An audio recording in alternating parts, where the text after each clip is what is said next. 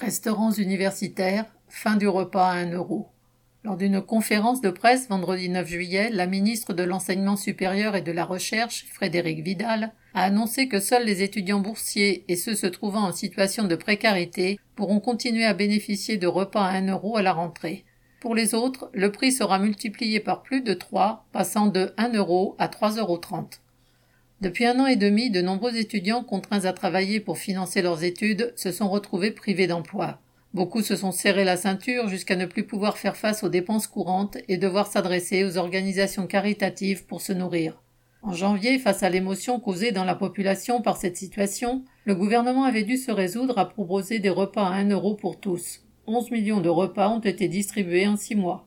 Avec la mesure annoncée, le gouvernement souhaite revenir à la situation d'avant la crise sanitaire ce dispositif existant pour les boursiers depuis juillet 2019. Quant aux entre précaires qui en bénéficieraient aussi, la ministre s'est évidemment bien gardée de donner la moindre indication sur les étudiants que cela pourrait concerner. Macron a beau claironner que la reprise est là. Les dégâts causés par la crise n'ont pas disparu par enchantement, ni la paupérisation des jeunes, ni les pertes de revenus subies par leurs parents. Mais pour le gouvernement, il était urgent de tripler le prix du repas étudiant.